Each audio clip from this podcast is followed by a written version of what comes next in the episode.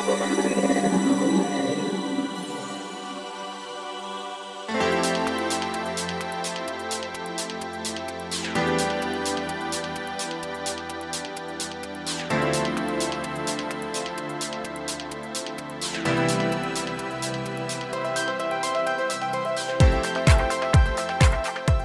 んにちはゆきです。菊間が第386回の時間がやってまいりました。早川さんもう11月も終わりだ、はい。今週もよろしくお願いします。どうしたの？あら？ミュートですか？実はですね。はい。またやられました。またやられました？はい。何にですか？小さいおじさんです。まあとりあえずいろいろ言う前に聞きましょう。何があったのか。うん。今日はですね2つ小さいおじさんにやられました。二つも？はい。はい、まず1つ目。はい今日これ収録某日なんですけども秋の、えーゆきさんと7時から収録の約束をしていたんですけども、なぜか僕6時半と勘違いしてですね、えー、全てを30分前倒ししてきたらですね、ええ。ーまだ6時半だったということでその後悲しいことにコンビニでシリアルバーをサクサク噛みながら周辺をぐるぐる回りながら 別番組の音声をチェックするというですね、えー本当にこれ小さいおじさんの仕業としか思えないんですけど。え絶対そうは思えないですよ逆に言うと、うん、それは小さいおじさんのね名誉に関わってきますこれは名誉毀損いやでもね本当に最近ねちょっと思い込みが6時半って言ってたのに7時だった？最初から約束。そうん、じゃあ6時55分にここここで待ち合わせねっていうような感じでしたよ。あそうか、まあ、どちらも6時50分にはそこにいませんでしたけども。すいません、はい、そして2つ目。こちらが本番の小さなおじさんの仕業なんですけどもですね、私最近水筒に凝ってましてですね、うん。えーこの水筒をですね使ってるんですけど最近の水筒ってよくできてて、はい。ほらなんかロックへえかかるの？そうつまり俺みたいなほら小さいおじさんの仕業にかかりやすい人、このロックがないと勝手にいきな蓋が開いてとかそうね。そうそれで水浸しになるみたいな、はいはい。だから安心してこれを買ったんですね。なるほど。もう保険には保険を重ねて、偉い。そして、えーここまで2ヶ月買って、うん。えー無事に過ごしてきたんですが本日、はい。めでたくはい。先ほど、えーメトロに乗っていたらですねなぜかいきなりリュックサックなんですけども、えー僕の足元突然激痛というかですね電気のような衝撃が走ってああなんだこれと思ったらです何ねなんなんか水が散ったのかと思ったらですねなんと僕のリュックサックから水がポタポタ落ちてきてですね私の足に、えーポタポタ、えー流れ落ちてそして周囲から不審の目で見られそしてうん。メトロとかですからなんかまた何か変な薬物なんじゃないかっていうことに一時騒然とまではいかなかったんですけどもうんうんうんうんえーなんとですねこのロックされてるはずの、えー この水筒の中を開けたらロックが解除されて蓋が 見事にパカッと。はい皆さんこの音聞こえましたか？番組変わってきましたけど。開いてですね、全滅してます。そして、えーゆきさんならよくご存知の私リュックの中に全ての収録機材持ってました。本日の、えー被害、えー被害物すべて、えー言いますと MacBook Air、えーこの収録の IC、えーマイク、えーその他ハードディスクなんですけども、ええ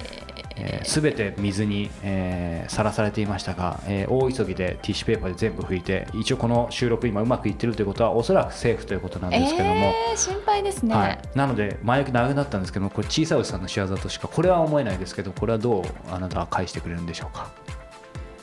小さいおじさんの話の前にそれロックが外れてもさっきこうパチンって押さなかったら蓋は開かないわけでしょ、だからよこれ大きいおじさんか。うん、小さいところじゃないよね。もうすごいことになってますよ。確かに確かに。だってロック解除ぐらいだったら小さいおじさんだけどもこれ今ロック解除してるけど、うん。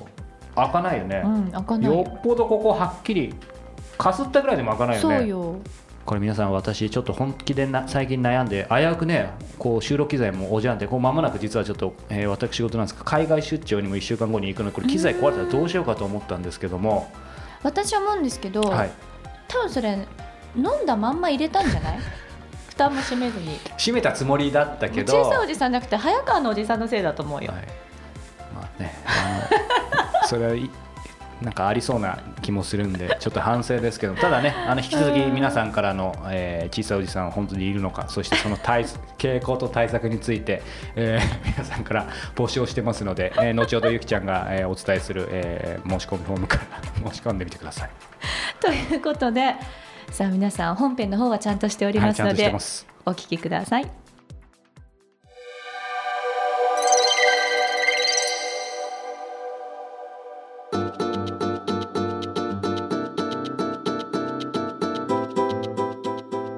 は菊間がインタビューです。さあ今月は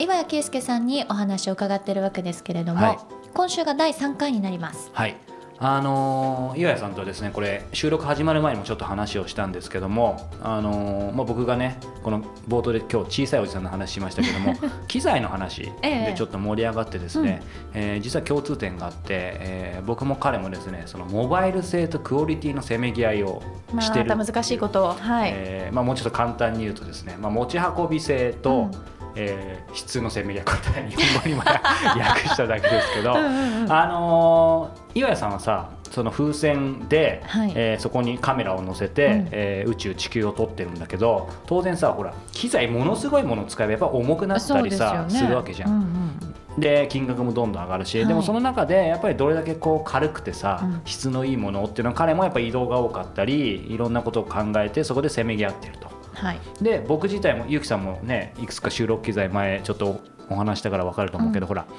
今ここのね収録機材は、えーちゃんとスタンドマイクで、えーそれに、えーある IC レコーダーに音を入れてます。それともう一個、えー控えてですね、えー iPhone に結構いい IC レコーダーを直接くっつけてるんですけどもこの辺がですね僕もこの7年ポッドキャストを、えー収録配信しながらずーっとこのせめぎ合いを続けててはい確かにほらなんかすごいこういうマイクを使えばプロ並みそれでミキサーとか使えばさいい音は取れるかもしれないけどやっぱりものすごい重いじゃん。うん。そしてゆきさん自体すでにピンときてませんけど僕もそうですけど機械が弱い人にとっては、まあ、その辺のそういう意味でモバイル性というか簡単じゃないとできないじゃそうんなんですよね。でもさやっぱり聞く人はラジオとして聞くわけだし、はい。音質悪かったらやっぱりそれはねまずいわけで。だからまあそこをずっとそうそうそうあやっと理解できました、これなかなかすみません、一言じゃ言えなかったんですけども。理解しました。そう。だからなんかこれからの時代こう何かね、まあ、アーティストというかクリエイターかな、うん。として何かをやっていく時は、まあ、なんかテレビ局とかさラジオ局を自分で持ってるとか常にくっついてきてくれるんだったら話は別だけどそうですね。うん、なんかその辺がこうせめぎ合いが出てくるんじゃないかなと、うん。まあ最近で言えば俺ずっとカメラを、えー一眼デジタル一眼使ってたんだけどそれもレンズはそのまま使えるんだけど本体だけをどんどん軽いものを買ってって。そうだからなんかそういうのも今やりつつただ軽くしすぎると今度ほらグリップが悪くなってさすごい望遠レンズつけても本体がちっちゃくて軽かったら使いづらいみたいな、まあ、ちょっと興奮してしまいましたが、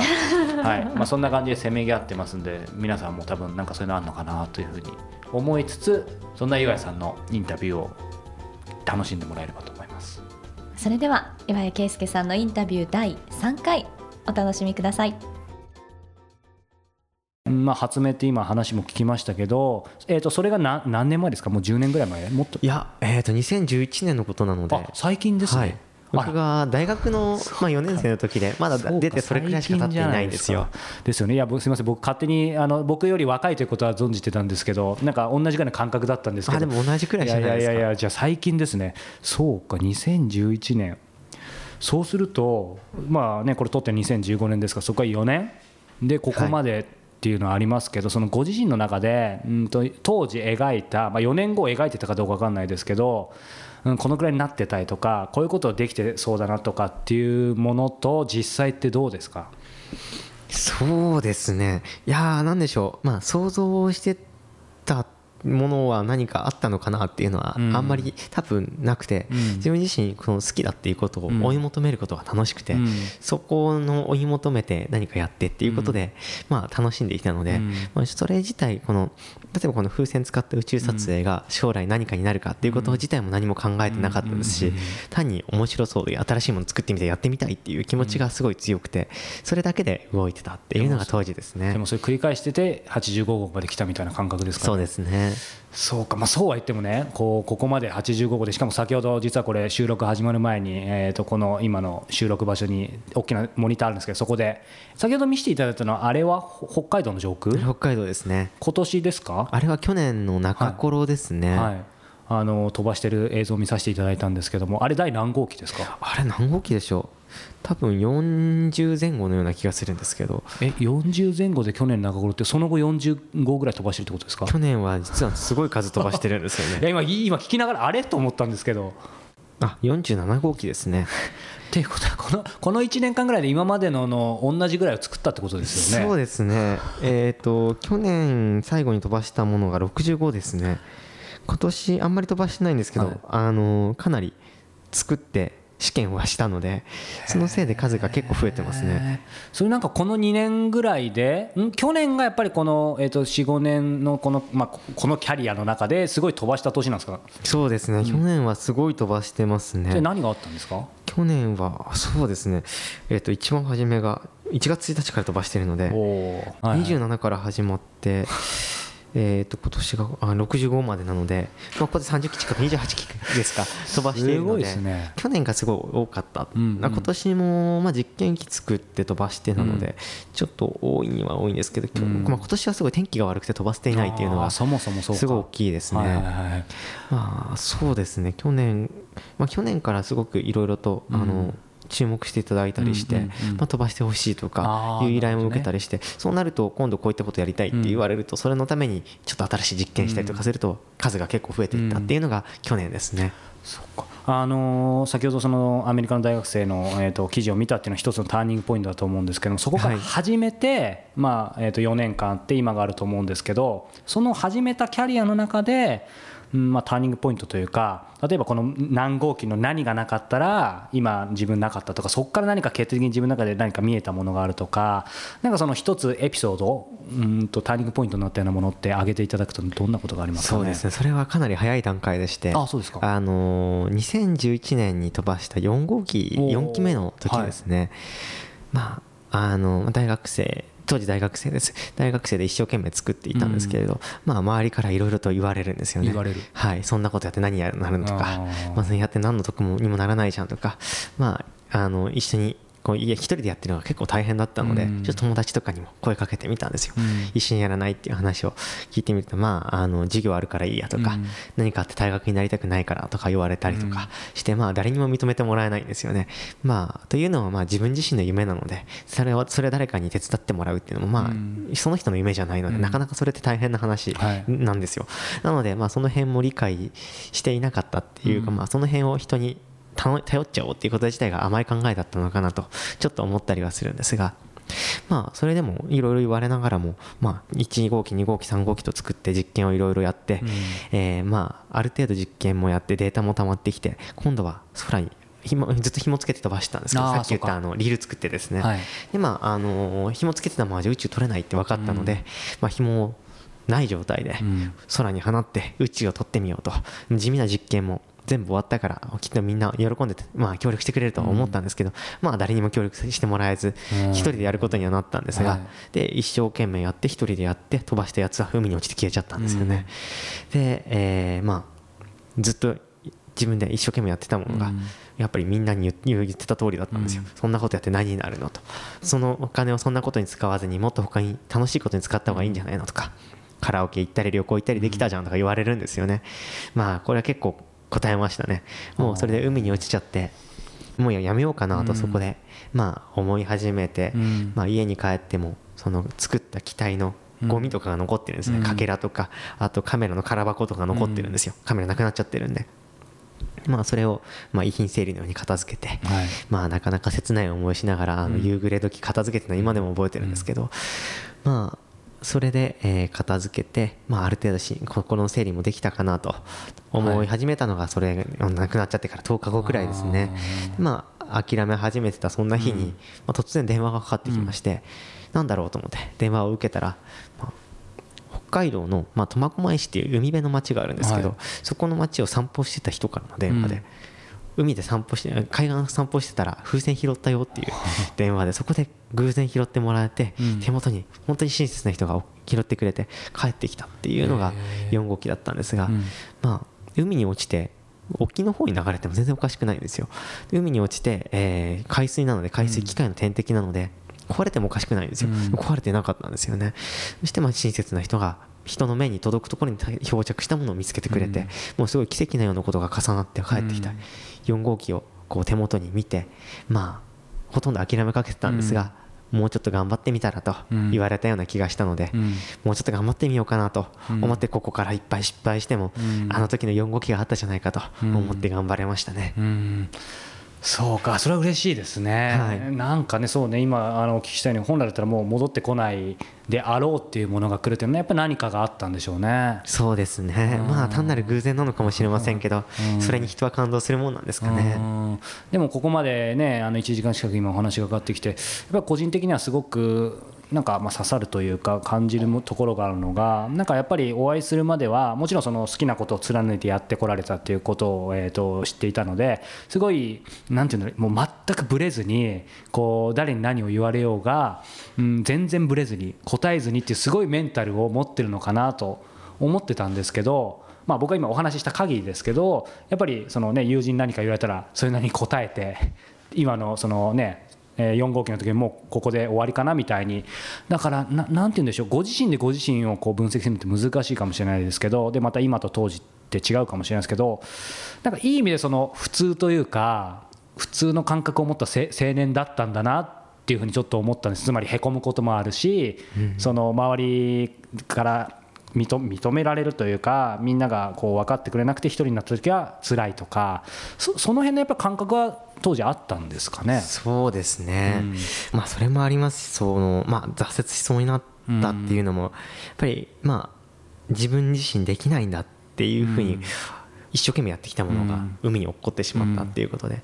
地図とか見たりして悩んだりもしましたね、うん。アメリカこんなに広いからできるに違いないとか。まあ、自分の環境的には無理なこと無謀だったのかもしれない、まあ、やっぱり人に言われたことが影響したっていうのはうん。あるんでしょうね、うん。まあ、正直どうですか？その自信っていうのは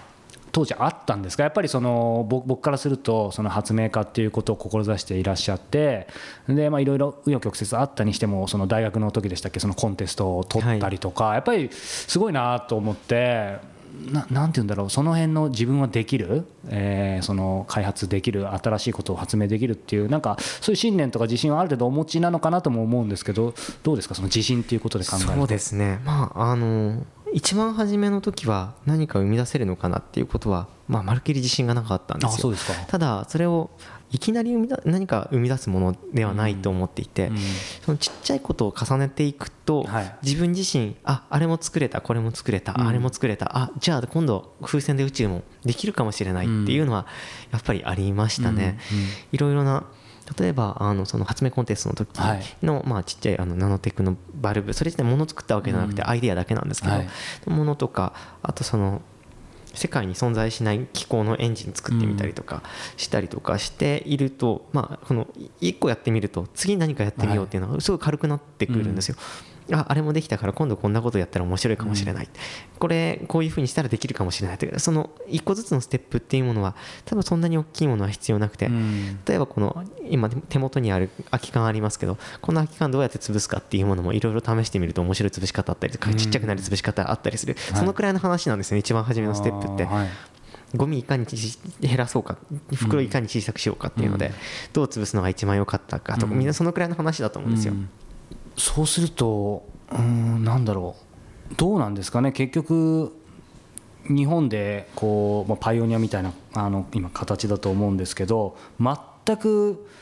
えーこの風船で宇宙を取るっていうそういうマニュアルとかなんて当当時ないわけですよね日本何もないですね。どどうやって何か例えばそうは言ってもこう詳しそうなある分野では、えー聞けば答えてくれそうな人に例えばいろいろ話を聞きに行ったとか何かうん参考になるかもしれない本を読みまくったとかそれともとにかく自分でこうトライアンドエラーを繰り返したのかその辺がどういう過程だったのかなえーとですね、これだけっていうものはないないんです。やっぱりあのトライアンドエラーはものすごい繰り返して、実際あの16号機11号機か。11号機で取れるまでの間に、はい。まあ、実験だけでも100回以上は余裕でやってまして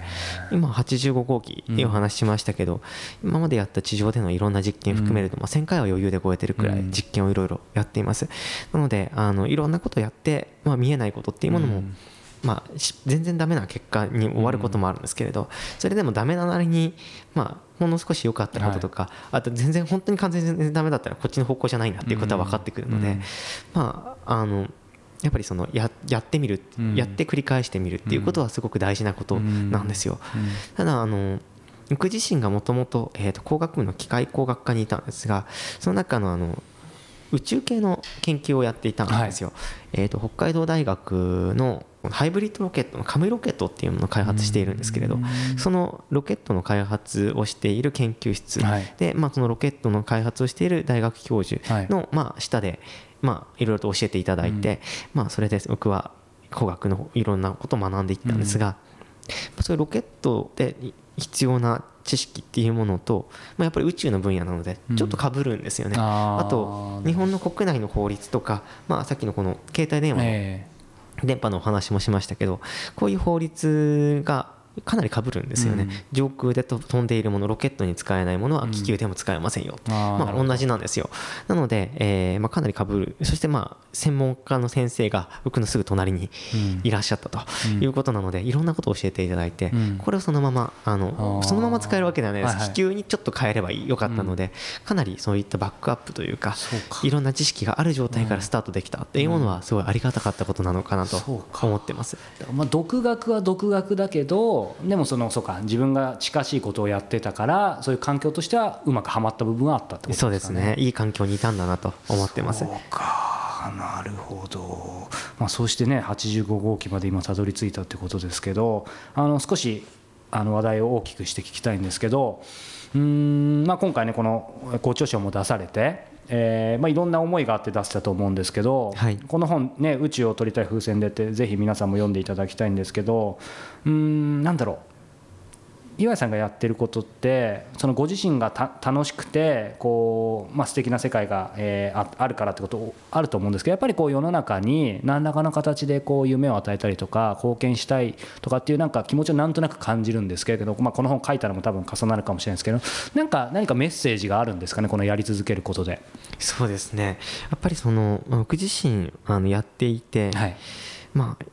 たくさん、まあ、否定もされて、うん。まあ、やってきたんですけれど、うん。まあでもまあ新しいことをやるのにあたってやっぱり失敗っていっぱいしないと新しいことってできないんだなっていうことも自分自身やってすごい感じたっていうのもあるんですが、まあでもその失敗一つずつもすごくいいものだったなって今新しい失敗してもやっぱり思うんです、うん。まあ、その失敗自身がたくさんいろんなことを教えてくれるのでそれでまあ僕自身は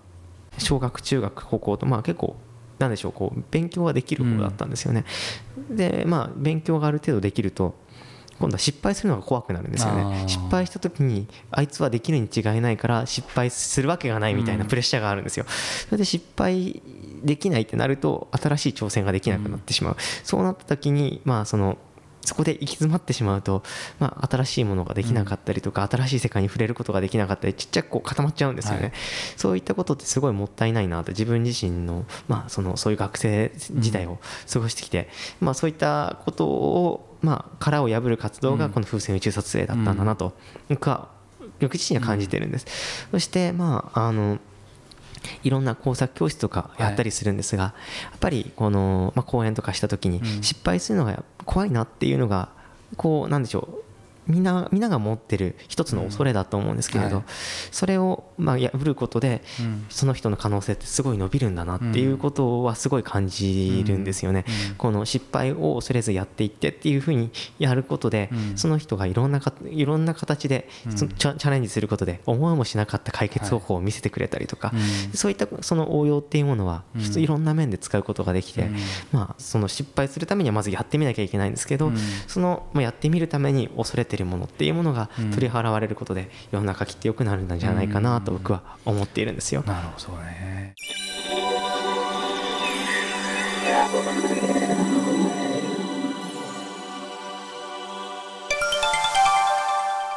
良いこと良いもの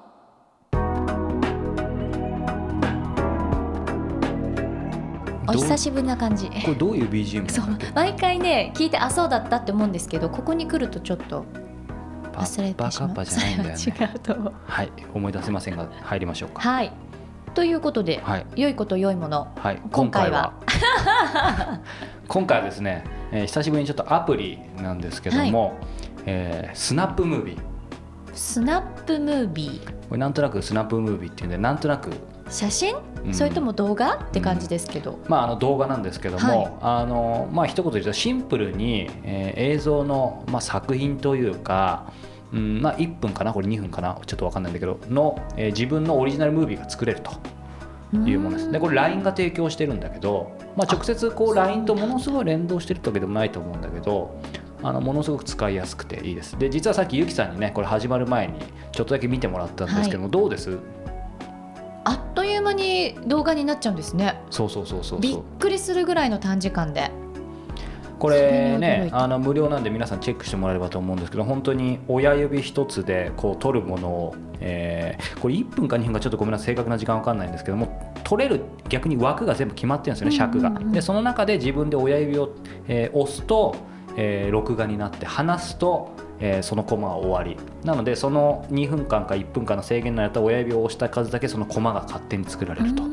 で最後に、えー好きな音楽を入れたりとか、えーえその映像の色味を変えたりテキストを入れたりとか、ねであとはポンとボタンを押せば、えー1分もかからないうちにムービーが完成すると。えじゃあこれ LINE が提供してるってことは当然それも送れるってこと？じゃないかな,、ね。なんか意外と僕そういう使い方してないんですけど、だからまあこれね例えば家族とか友人と、えーの思い出を撮ったりもいいと思うし例えばなんだろうな誰か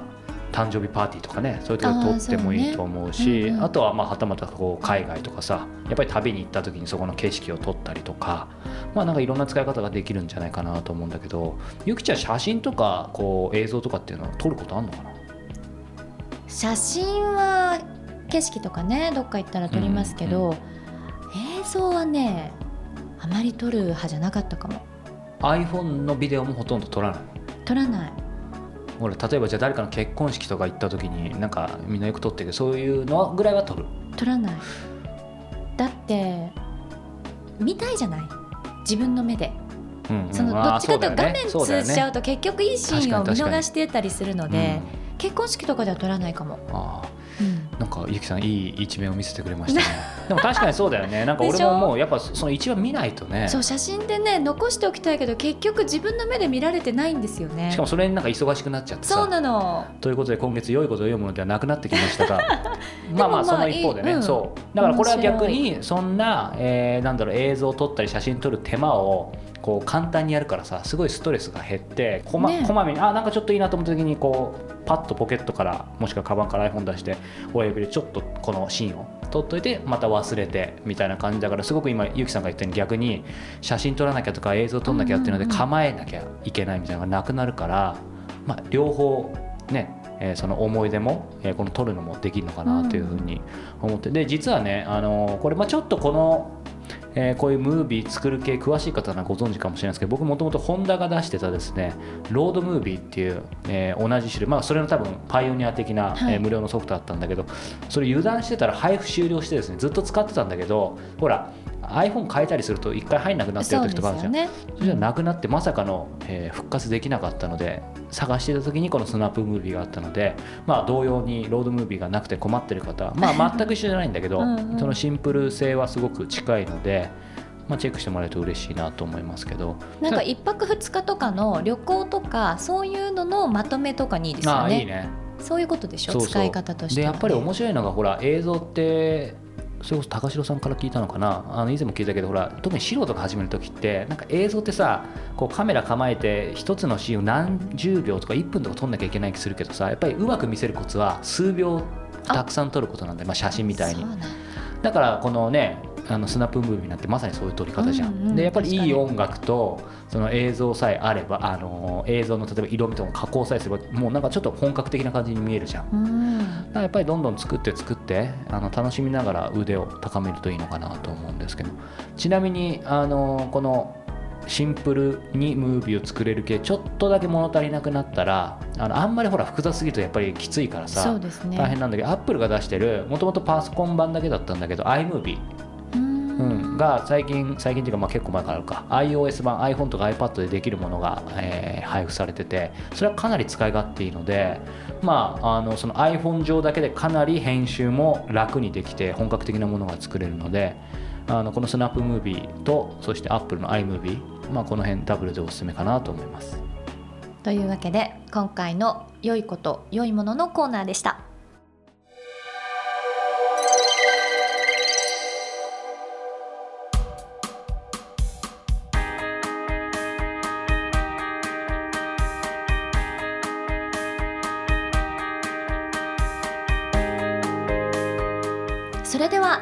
のお時間です。この番組では皆様からの質問をどしどし募集しております。菊間がトップページ入っていただきまして質問フォームのバナーから早川さんにこんなこと聞いてみたいなという内容をお寄せください。質問を採用させていただいた方には Amazon のギフト券500円分をプレゼントさせていただいております。そしてはい、えー前々回前回なかなか盛り上がったのでですね。ちょっと恒例とさせていただきたいと思うんですけども。はい。えーこの7月から始めた、えー小説家石平さんと始めたブックトーク小説家と過ごす日曜日、えーうん。メールマガジンなんですけども、はい。えー今回はですね、えー過去第2号第3号とちょっとネタを紹介してきたので第4号から今日は紹介したいと思うんですけども、はい。えー毎回恒例の恋と仕事と社会の Q&A 石平が直接、えー皆さん読者からの質問に答えるという、えーはい。コーナーすごく盛り上がってるんですけども、えー今回はですねこの質問が来ています。これはゆきさんに読んでいただきましょう、はい、第4号からこんな質問です。私はいつも既婚者に魅力を感じてしまいます。好きになってもしょうがないのに好きになるのはいつも既婚者でそれを承知で付き合ったこともあったけど結局家庭に帰っていってしまいました。人のものを欲しがるなんて最低だと思いつつはい、ということでゆきさんどうですか？質問者として。私？そうか。でもそういう方ってね、うん。世の中にゼロじゃないから、まあでも共感できる方も多いんじゃないですか？ね。やっぱ既婚者に魅力を感じますなんかたまにそういうの聞くことありますけど、うん。あの実はこの Q&A まあこのくらいまだ序の口でですね。あら本当に序の口の序の口でもっとドロドロドロドロしたものだったりまあなかなかダークなものからぶっ飛んだものまで全てイラさんが、えーすごくエスプリの効いたって言わない？今今時。